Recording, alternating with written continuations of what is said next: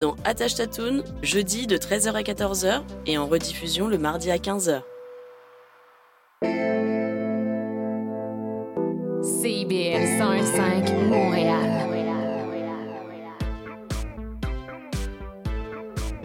CIBL, au cœur de la culture. Intermittent jusqu'à Wellington. Vers la rive sud, congestion depuis Turcot, euh, parce qu'on a eu un accident tout à l'heure sur la 132. Bon, ben c'est clair, tu vas être en retard. Ouais, cool. J'ai de la gym. Parce que la 132 demeure encore occupée. Il est 9 h. CIBL. 101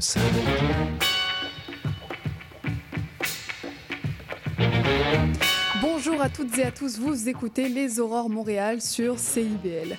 Je suis Charline Caro, votre animatrice, et je suis ravie de vous retrouver en cette belle matinée du jeudi 7 septembre. Ici, on va parler d'actualité, de culture, de vie montréalaise, et puis on va recevoir des invités, des chroniqueurs, bref, tout un programme. Alors que vous soyez au travail, sur la route, ou bien tranquillement en train de vous réveiller, je vous souhaite la bienvenue sur les ondes de CIBL. Et on commence tout de suite avec un petit point sur l'actualité. Euh, L'écrivain montréalais Kevin Lambert est en pour gagner le prix Goncourt, le prix littéraire français le plus important. Euh, diplômé de l'UDEM et désormais enseignant à l'UCAM, le jeune écrivain a attiré l'attention du jury euh, du prix Goncourt pour son troisième roman, Que notre joie demeure. C'est une histoire qui se déroule justement à Montréal et qui dépeint un portrait vraiment actuel et réaliste de notre ville. Euh, et pour cause, ce sont euh, les thématiques de la gentrification et de l'immobilier qui sont abordées dans le récit, euh, qui met en scène tout un tas d'acteurs montréalais aux intérêts divergents. C'est donc un roman d'une actualité brûlante au moment où l'on parle beaucoup justement de la crise du logement à Montréal. Mais pour en revenir au prix Goncourt, ce serait la sixième fois en 120 ans d'existence qu'une écrivaine ou un écrivain québécois figure dans la liste des finaliste du concours littéraire français. En cas de victoire, le livre du natif de Montréal pourrait connaître 400 000 ventes supplémentaires, en plus d'une exposition médiatique inédite. La nomination d'un écrivain québécois euh, au prix Goncourt n'est pas si surprenante que ça, puisque ça fait quelques années en fait que le concours cherche à diversifier davantage les écrivains nominés et à promouvoir l'ensemble de la francophonie. La liste finale du prix Goncourt sera dévoilée le 25 octobre prochain et le prix sera décerné le 7 novembre. Dans le reste de l'actualité, c'est un autre Montréalais qui fait parler de lui. Le joueur de basket Lugensdor et l'équipe nationale du Canada se sont qualifiés pour la première fois de leur histoire en demi-finale de la Coupe du Monde. Le match a eu lieu hier, pardon, contre la Slovénie, euh, que le Canada a battu 100 à 89. C'est un événement historique pour Lugensdor et les siens, euh, qui se sont également qualifiés pour les Jeux olympiques de Paris. Lugensdor, euh, né à Montréal, œuvre notamment à développer le basket québécois à travers sa participation à divers événements sportifs à Montréal et au Québec. On continue sur CIBL avec un petit interlude musical avant de recevoir notre premier invité, Yann Fortier, le directeur de l'exposition du World Press Photo à Montréal. J'ai même pas pu sauver les. Parce que t'es parti avec.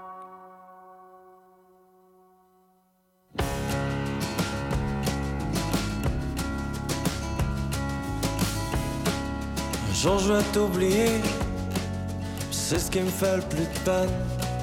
Tout toi va s'étioler et se fondre en une tendresse lointaine. T'emportes avec toi ma vingtaine, ma jeunesse, ma folie, la fou qui animait mes veines, c'est promesse d'une autre vie, comme un écho douloureux.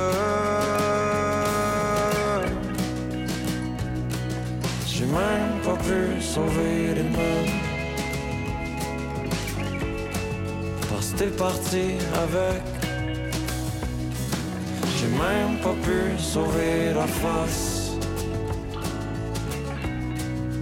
Caché de mon orgueil, dis-moi comment faire le deuil de ton visage qui s'efface.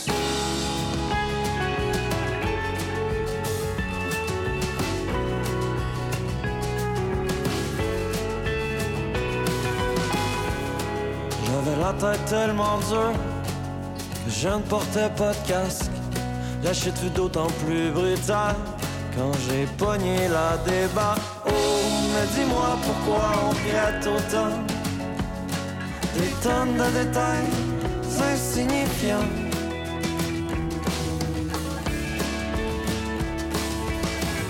Entre conquérir jamais vertu mais je vois bien que je ne suis plus pour toi que des excuses. Toi qui as encore vanté haut et fort mes vertus. Tu répètes à qui veut bien ton lecture. Comme un écho douloureux.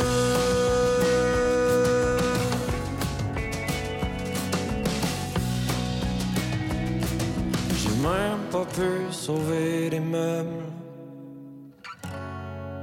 C'était parti avec. J'ai même pas pu sauver la face. Je l'ai perdu avec. J'ai même pas pu sauver la face. Caché mon orgueil, dis-moi comment faire le deuil. Je tourne le couteau dans la plaie afin que ton souvenir reste encore un peu vrai.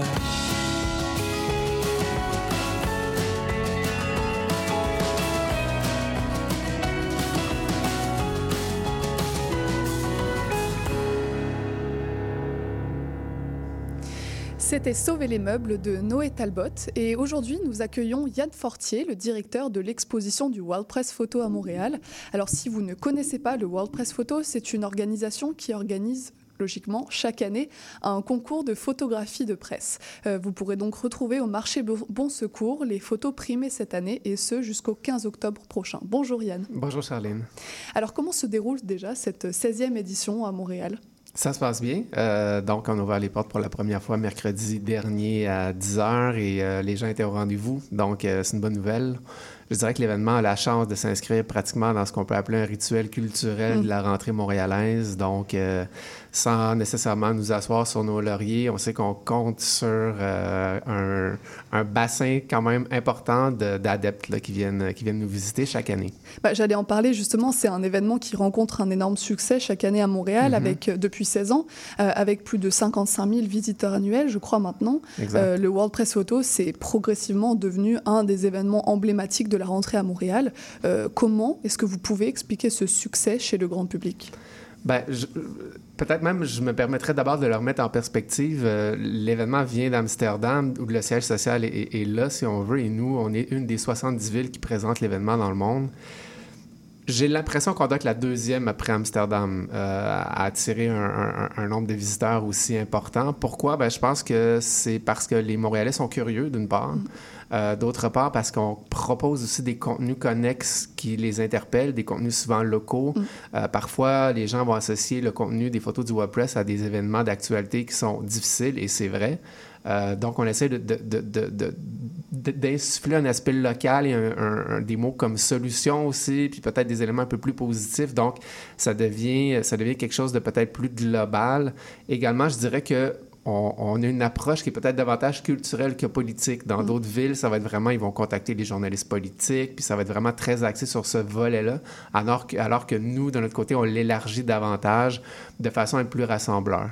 Oui, c'est ça, mais on va revenir à cet aspect local, mais avant ça, euh, il faut savoir que les photos soumises au concours ont été prises dans plus de 127 pays, euh, couvrant des situations euh, forcément très variées, parfois très dures. Oui. Quelles sont les réactions du public fa- face à des scènes qui sont parfois saisissantes de violence Euh, oui, c'est-à-dire que effectivement, c'est bien de dire parfois, hein, parce que euh, à, à l'étage, là, dans la salle de la commune, il y a à peu Mm. Bien près sûr, 120 ouais. photos qui sont présentées. Il y en a peut-être 8, 9 qui Mm-hmm. sont peut-être davantage euh, mémorables, disons, de ce côté-là. Euh, comment les gens réagissent, en fait, euh, c'est intéressant parce que j'aurais tendance à dire que malheureusement, avec le temps, moi, à force de voir des centaines de photos chaque année, je Mm. deviens un peu plus désensibilisé par rapport aux images. Mais par, par, par contre, ce que j'aime beaucoup faire, c'est regarder les gens, regarder les photos. Et donc, tout le rapport émotif que ces personnes-là peuvent avoir par rapport aux images, ben c'est sûr que c'est un exercice à la fois de sensibilisation. Il y a beaucoup de photographes, c'est, ça les fondements de leur travail. Hein. C'est pas de témoigner nécessairement de la violence, mais c'est surtout ce qui est sous-jacent à ça, c'est-à-dire de sensibiliser la population Euh, et euh, je pense que chaque image devient à la fois un peu une fenêtre puis un miroir aussi. Fenêtre sur le monde, des fois d'aspect méconnu, miroir aussi de la chance qu'on a peut-être euh, Mm. d'être au Québec et de vivre des situations qui nous permettent des fois de relativiser notre propre réalité. Bah oui, justement, les thèmes et les événements abordés sont très nombreux, hein. Des conflits à la culture, en passant par l'immigration. Mais le prix de la meilleure photo de l'année a, été- a été attribué à la photographe Evgenie Malotetka pour son cliché du siège de Mariupol par l'armée en Ukraine. Oui. Euh, on y voit une femme blessée, transportée sur un brancard par des soldats ukrainiens. Euh, le drap coloré sur lequel elle repose contraste avec les bâtiments en ruine et encore fumant à l'arrière-plan. Euh, Yann, à quel point les photos de presse sont utiles à notre compréhension du monde? Ben, j'aurais tendance à dire que le fait de les voir dans une situation comme celle-ci, en dehors de nos écrans, en dehors de notre téléphone, de les voir en grand format, euh, de voir presque les gens dans une dimension, dans une taille qui est semblable à la nôtre, accentue cette dimension émotive et donc cette porte vers une certaine sensibilité. Alors, je pense que c'est vraiment très important d'avoir l'occasion de communiquer ça et le fait que ça soit une image fixe plutôt qu'une image mobile avec du son comme on est habitué de consommer, Mm. si on veut, euh, euh, sans arrêt, ça nous permet vraiment d'avoir un, un temps d'arrêt et un temps de réflexion qui, à mon sens, est supérieur même à ce qu'on peut euh, ressentir ou vivre lorsqu'on consomme trop rapidement l'information sur d'autres écrans. Exactement, pour faire le lien avec ce que vous dites, euh, on dit qu'une image vaut mille mots, Mhm. selon le fameux adage. Oui. Euh, vous qui êtes également écrivain, je crois, Oui. qui connaissez la puissance des mots, où réside la force d'une image? À quel point une photo de presse peut être puissante? Ben, c'est intéressant. Euh, parfois, je dis effectivement, moi aussi, même une image vaut mille mots. Puis des fois, j'avais même cette réflexion-là pas plus tard qu'hier en me disant. Dans le cas du WordPress photo, c'est vrai et c'est pas vrai en même temps. C'est-à-dire que parfois, on peut être vraiment trompé Mm. par, par ce qu'on voit euh, versus lorsque, par une image qu'on voit versus le texte qu'on va lire. Et des fois, c'est, des fois ça s'imbrique parfaitement, puis des fois, c'est complètement en dichotomie. Parfois, on pense que c'est quelque chose de tragique, au contraire, ça va être quelque chose de, plus beau, de bienveillant. Des fois, c'est l'inverse. Et donc, pour répondre à la question, je pense que le, le- le- c'est ça, ce- ce phénomène-là est vraiment comme accentué, mais le poids des mots demeure, à mon avis, quand même très important pour accompagner l'image. Bien sûr. Euh, pour changer un peu de sujet, est-ce que vous avez eu un coup de cœur pour une des photos présentées à l'exposition? Oui, en fait, euh, ben, je, je, je pense que je ne serais pas nécessairement le seul à avoir ce coup de cœur-là, mais dès nous, c'est un peu comme Noël. hein. La première fois qu'on voit les photos arriver euh, au, au mois de février, je pense, là, donc, donc les, les photos qui sont finalistes avant que les, les gagnants soient dévoilés et tout, ben, on, on les regarde toutes une par une, puis après ça, on commence à, s- à- à s'imprégner des textes. Euh, Il y a euh, des photos qui ont été prises euh, au Pérou et qui témoignent là-bas de l'évolution, si on veut, de, de, de, l'élevage des alpagas là-bas. Et donc, il y a une photo qui est vraiment magnifique où on voit une, une femme péruvienne, bon, habillée en, en habit tra- traditionnel, qui est comme juchée sur un petit monticule et qui tient un alpaga dans Avec ses une très mains. belle lumière aussi. Avec une lumière, effectivement, qui est magnifique. Et donc, ça, c'est une photo, justement, qui, euh, qui est porteuse, qui est, qui est très belle et qui supporte un sujet aussi qui est positif, euh, dans le sens, euh, je ne veux pas trop approfondir le sujet, mais les gens le découvriront. Mais justement, quand on parle de journalistes de solutions aussi, Mm. ben, l'événement témoigne aussi de ça. Certaines, euh, certains reportages en témoignent. Mm. Et de l'autre côté, est-ce que vous savez quelles sont les photos qui plaisent le plus au public ou alors qui les provoquent le plus? Ben, c'est difficile, difficile parce que, en fait, c'est une excellente question. C'est-à-dire que c'est difficile de généraliser le public. Quand on a 55 Bien 000 personnes, on, on parle de 55 000 individus qui arrivent, qui arrivent avec leurs propres bagages, leurs propres attentes, leur propre réalité. Et j'aurais tendance à dire que le- ce qui fait, en fait, justement, la beauté de cette exposition-là, c'est que chacun y trouve, j'aurais tendance à dire, euh, son- son- son- ses propres réflexions puis ses propres émotions aussi en même temps. Bien sûr. Euh, alors les photos de l'exposition couvrent le monde entier, euh, mais aussi le Québec et Montréal. Et justement, le prix Antoine Desilets récompense justement les photographes de presse du Québec, Oui. dont vous pouvez retrouver certaines photos euh, au marché Bon Secours. Euh, ainsi, le photojour- photojournalisme euh, permet aussi de mieux comprendre son environnement proche et de découvrir les populations, les lieux, les enjeux de Montréal et du Québec. Donc c'est également une discipline de proximité. Tout à fait. Et c'est important pour nous de, célébrer, en fait, ce qui se fait au Québec. euh, en ce sens où, ben, là, c'est une première fois, c'est une première collaboration qu'on fait avec la Fédération professionnelle des journalistes qui chapeaute le prix Antoine Desilets. Et euh, on voulait justement avoir l'occasion, comme on le souhaite toujours dans nos expositions Connect, de, témoigner, de permettre aux gens de, de- voir ce qui se fait de, beau, de bon, et de mieux comprendre l'actualité locale aussi de la dernière année à travers, euh, à travers des expositions connexes comme celle-ci, effectivement, qui qui est à la fois porteuse et rassembleuse. Également, je pense pour la clientèle touristique aussi qui fréquente le marché Bon Secours et qui va découvrir une partie du Québec à travers le regard de ces photojournalistes-là. Exactement. Euh, et donc vous pourrez en effet aperce- apercevoir par exemple la série de la photographe québécoise Justine Latour euh, qui présente des portraits en noir et blanc autour euh, du thème de l'alphabétisation. Euh, merci Yann pour votre venue au micro de CIBL. Je vous rappelle, chers auditeurs et auditrices, que vous pourrez découvrir l'exposition jusqu'au 4 15 octobre prochain au marché Bon Secours. Merci Yann. Merci pour l'invitation. Restez avec nous sur CIBL pour la chronique cinéma de Léo Merciros. Tout me pas la salsa. Tout me pas la salsa.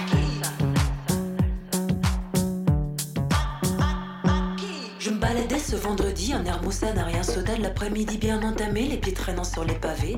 Je ne l'avais pas vu arriver, Lola aux yeux bleus et Cuba. Revenant tout juste de Cuba, la tête encore là-bas. Elle avait rencontré un gars, beau, grand, brun, bronzé. Il faudrait la lier. Pour mettre les chances de son côté, me raconte-t-elle tout excitée. Elle a décidé de faire le pas et de prendre des cours de salsa. Non, non. La rumba, le mambo, la cumbia, le tango, la bossa, le fado, la susta, la java, le swing, cha-cha, le jive, la mazurka, la valse ou la polka. Tout mais pas la salsa. Tout pas la salsa. J'ai laissé Lola à Cuba, c'était un peu trop chaud pour moi. De recommencer à avancer, la fin doucement me tiraillait. J'ai continué à balancer mes pieds sur les pavés. Rien ne s'apprêtait à m'arriver que cette solitude assumée. Oui, c'est moi qui l'avais voulu. J'allais pas crever dans mon jus. Non, je voulais juste manger des frites bien grillées. Mais le serveur débordé avait oublié de saler. Je lui dis, hé mec, s'il te plaît, tu me sales ça? Ah, ça Non, non. La rumba, le mambo, la cumbia, le tango, la bossa,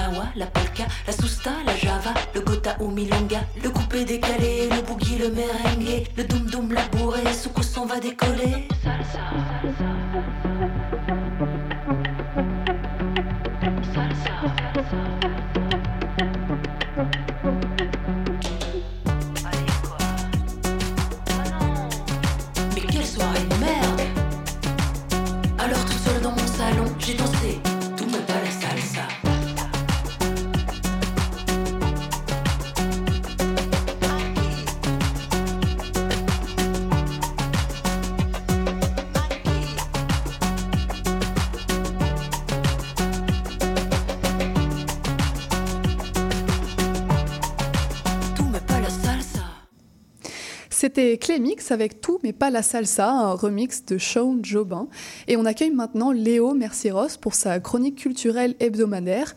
Chaque semaine, Léo viendra présenter une œuvre québécoise, du théâtre, de la littérature et bien sûr du cinéma. Bonjour Léo. Bonjour, ça va bien? Oui, ça va bien. Aujourd'hui, tu nous présentes une rétrospective de l'été avec tes deux coups de cœur québécois de la saison, Les Hommes de ma mère premièrement et Les Chambres Rouges ensuite. Sans vouloir vous divulgacher, les deux sont excellents à leur manière. Euh, pour commencer, Léo, est-ce que tu peux nous parler du film Les Hommes de ma mère? Oui, bien sûr. Eh bien, euh, ça, on se part avec le personnage d'Elsie, euh, qui est interprété avec brio par Léane Labrèche d'Or. Elle fait un excellent travail sur toute la ligne. Donc, qui est une barmaid qui perd sa mère. C'est la situation initiale. Elle perd sa mère, et puis, comme le notaire vient la voir pour lui annoncer ses derniers souhaits. Ses derniers souhaits, dans le fond, c'est de retrouver ses cinq ex-maris euh, à cette mère-là, pour ensuite disperser les cendres aux endroits qu'ils auraient choisis. Donc, on part sur un road trip à travers le Québec en entier, mais pas seulement aussi un peu un road trip à travers la vie d'Elsie avec ses, cinq figures, euh, pas cinq exactement pour pas trop divulgacher, mais euh, ces cinq figures qui ont été des figures paternelles pour elle, donc qui ont chacun formé qui elle est. Et puis d'ailleurs, ça c'est un point qu'on peut voir énormément à travers le film. Le personnage d'Elsie est éparpillé à travers les cinq autres personnages qu'elle va rencontrer. Euh, que ce soit par des passions comme la photo qu'elle entreprend ou par juste des traits de personnalité. Euh, donc, par exemple, le personnage de Comfier, qui est interprété par Comfier, donc Neil, euh, qui est un, acteur anglophone qui a euh, marié sa femme. Euh, lui, dans le fond, il a appris la photo à euh, Elsie. Mhm. Et la photo est un, un aspect qui est là tout le long du film. Donc, à travers le, le- le projet de disperser ces cendres-là, elle va aussi entreprendre son propre projet, qui est un projet de photo. Donc, à travers les images qui bougent du film, on va aussi s'arrêter par moment avec chacune des figures paternelles pour entreprendre des photos. Euh, ça met une trame narrative assez complète euh, qui se suit bien. Par contre, je dois le dire, il y a quelques longueurs. Euh, le film fait à peine plus de deux heures, mais ça se ressent comme un 3 par moment. Après avoir pensé un petit peu plus, c'est peut-être dû parce qu'il n'y a pas vraiment un deuxième arc dans le film. Dans le fond, on commence avec un premier acte où on rencontre chacune des figures, chacun des hommes de sa mère. Puis ensuite, on arrive directement à la, euh, à la fin, à la conclusion de chacun de leurs arcs respectifs. Donc, ils interagissent seulement vers la fin du film. C'est très individuel sinon. C'est Elsie qu'on suit exactement à travers tous ces personnages-là. Euh, ce que ça fait, c'est que même si en théorie, on arrive rapidement à une conclusion pour chacun de ces personnages-là, ça crée des longueurs parce qu'on n'a pas l'impression de, pouvoir respirer vraiment. Euh, donc, c'est ça. Par contre, euh, au niveau émotif, ça fonctionne extrêmement bien. Euh, je ne vais pas mentir, la salle était en pleurs à partir du dernier quart du film. À toutes les conclusions de chaque moment, euh, ça pleurait, ça, ça touche. Particulièrement les gens qui ont peut-être des situations plus compliquées à la famille, relations difficiles avec les figures paternelles, ça peut venir vraiment toucher. Et puis, c'est un excellent crescendo tout le long, vraiment. chaque conclusion de, de moment avec chacun des, des hommes s'améliore de mieux en mieux pour vraiment arriver à une finale qui, honnêtement, est le highlight du film, si on peut le dire. Euh, en fait, ça, ça, ça boucle la boucle euh, de tout ce que le film propose et ça redonne du sens à l'entièreté de l'œuvre, tout simplement. Donc, euh, la fin, on l'attend un peu, justement. Mais une fois qu'elle arrive, ça vaut extrêmement bien la peine. Je dois donner quand même un petit euh, mention à Marc Messier, qui joue un des hommes. En fait, c'est le plus vieil homme euh, qui, a marié sa femme. Euh, et dans le fond, c'est le seul qui n'a pas été dans la vie d'Elsie réellement. Donc, c'est avec lui qu'on passe pratiquement le plus de temps parce qu'il est atteint de démence. Donc, on a vraiment un moment lent avec qui permet d'étirer. Et lui, vraiment, on a un deuxième arc, on a une structure complète d'histoire, ce qui manque avec certains personnages qu'on revoit une seule fois, comme le Yves de euh, Benoît Gouin, qui est vraiment un délice. C'est un propriétaire de bar euh, euh, qui s'appelle le Magic. Donc, c'est tout un personnage, c'est très le fun à voir. Donc c'est un film que tu recommandes au public? Absolument. Euh, il est encore dans certaines salles, notamment le cinéma Beaubien. C'est aussi le cas pour euh, le prochain film. Euh, mais il est en salle depuis le 4 août. Donc, je vous recommande fortement d'aller le voir. Et tu as ensuite une autre recommandation à nous faire cette semaine, mais d'un registre complètement différent, je crois. Euh, c'est Les Chambres Rouges. Oui, exactement. Un registre différent, c'est le cas de le dire. Si on le compare avec Les Hommes de la Mer, c'est complètement différent. Mais aussi, si on le compare avec le reste du cinéma québécois, c'est quelque chose qui n'a pas été fait beaucoup. Donc, euh, c'est un thriller psychologique avec des tonnes de- des notes d'horreur. C'est pas quelque chose qu'on voit beaucoup, mais c'est exécuté à la perfection. Euh, si j'avais à le décrire en un mot, ce serait envoûtant. Le film ne lâche pas la personne qui l'écoute d'une miette. Euh, D'ailleurs, il a gagné le meilleur long métrage à Fantasia, le, festival cet été. Euh, donc, en toile de fond du récit, on a le procès de Ludovic Chevalier, qui est accusé de meurtre et d'autres crimes divers assez euh, troublants, si on peut dire, qui ont été filmés puis ensuite publiés sur le dark web dans les fameuses chambres rouges. Dans le contexte fictif du film, je le rappelle, c'est une première mondiale, dans le fond, que les chambres rouges euh, sont dans une procédure jur- juridique. Donc, c'est hyper médiatisé. Et L'apport des médias est constant tout le long du film. Euh, on va y revenir un petit peu plus loin.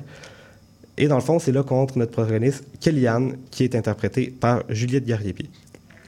Euh, Kellyanne, elle, elle suit le projet à tous les jours. Elle va se réveiller à 4 heures du matin pour aller dormir à côté du palais de justice pour être vraiment première dans la file. Elle y rencontre aussi Camille, qui est une autre groupie de Ludovic Chevalier.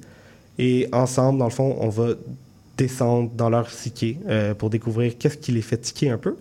Mais justement, pour le cas de Kellyanne, euh, elle est vraiment difficile à placer. Pour Camille, c'est clair, au début, elle est totalement euh, fan de Ludovic Chevalier, elle le croit innocent. Pour Kellyanne, c'est moins clair. On pourrait penser des fois qu'elle est limite sociopathe, mais c'est ça. Tout ce qui boucle la boucle, justement, de ce film-là, c'est vraiment le jeu de Juliette Gardiepi, qui est simplement époustouflante. Euh, elle est au cœur du film, sa performance, ça élève tout le reste. Elle a vraiment un excellent futur devant elle. Aussi, un autre aspect, c'est que le film est extrêmement réaliste. Euh, on pourrait même l'appeler de cyber-thriller, tellement qu'il y a tellement de choses qui se passent sur Internet. Euh, notre protagoniste est une hacker, dans le fond, elle va aller chercher des informations que on pourrait imaginer que ce serait passé. Par exemple, elle débarre une maison avec une barrure informatique c'est des choses qui sont possibles et là, on les présente de manière crue et vraiment belle. Euh, D'ailleurs, petite mention au plan séquence du plaidoyer de la défense et de la couronne au début. C'est environ 10-15 minutes où la caméra bouge à travers la salle de, procès. C'est absolument magnifique. Et à partir de ce moment-là, le film, il tient la laine et il s'écoule de manière extrêmement fluide. Euh, c'est visuellement très beau. Il y a des très beaux jeux d'éclairage qui sont faits, notamment avec les couleurs chaudes et froides. Les nuits sont bleu, bleu, bleu. Quand il écoute des films, c'est rouge. Ça pop, mais c'est ça, ça a du style, puis ça le paraît, puis ça l'assume. Donc ça marche. Sinon, un gros stand-up pour moi, c'est vraiment le montage sonore, qui est utilisé notamment pour montrer la violence. Euh, on la voit jamais à l'écran de manière directe, mais on la voit à travers les réactions de nos protagonistes et aussi à travers euh, le montage sonore, justement. Ce qui est limite pire, parce qu'on ne le voit pas physiquement, mais on peut l'imaginer. Et en horreur, ne pas voir le monstre, ça peut être pire que de le voir. Donc, euh, voilà. Eh ben, merci euh, Léo pour ces recommandations. C'est une très belle saison 2023. Je rappelle qu'on te retrouve la semaine prochaine pour une nouvelle chronique. Est-ce que tu sais euh, de quoi elle va parler déjà? Oui, ben on va un peu s'éloigner du Québec peut-être pour aller dans le monde du Japon et des États-Unis dans le fond qui ont fait une petite liaison on va voir des adaptations, comment ça fonctionne. Super. Eh ben, merci beaucoup et à la semaine prochaine. Merci à toi. On se retrouve dans quelques secondes pour la conclusion de l'émission.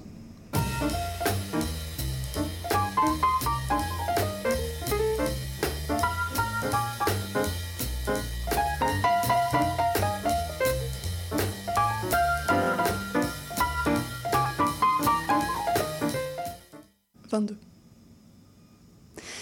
Et merci beaucoup à toutes et à tous. L'émission d'aujourd'hui touche déjà à sa fin. Je tiens à remercier Yann Fortier et euh, Léo Mercier-Ross pour leur venue dans nos studios. À la mise en onde, c'était Maurice Bolduc que je remercie pour sa précieuse, précieuse assistance. C'était Charline Caro sur CIBL. Je vous remercie pour votre écoute et je vous dis à demain, à lundi, pardon, pour notre prochaine émission.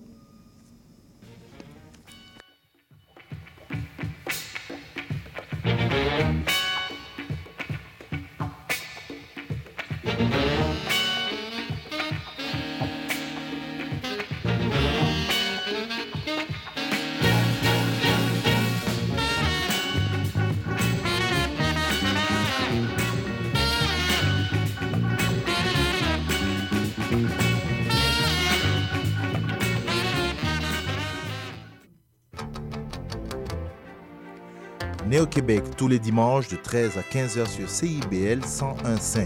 Entrevue, chronique, débat, musique. Néo-Québec, le regard québécois sur l'actualité locale, nationale et internationale.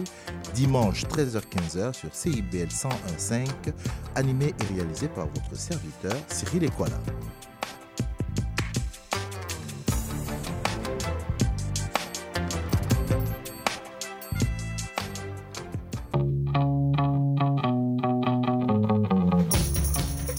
Vendredi à 14h. C'est accompagné de Bergui Bergondi, Zachary Tegautier, Rosalie Lacroix, Mathilde Prou et Jacinthe Toupin, cinq humoristes que deux boomers, un X, trois Y et des Z se parlent et c'est à trait d'union sur les ondes de CIBL 101,5.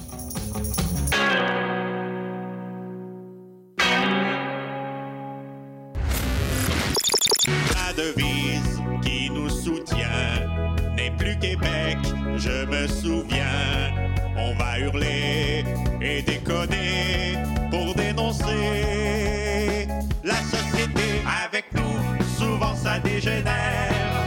Dans le monde, il s'en passe des affaires. Sous le signe des moustiquaires, on a Les Trois Moustiquaires, mercredi 17h sur les ondes de CIBL.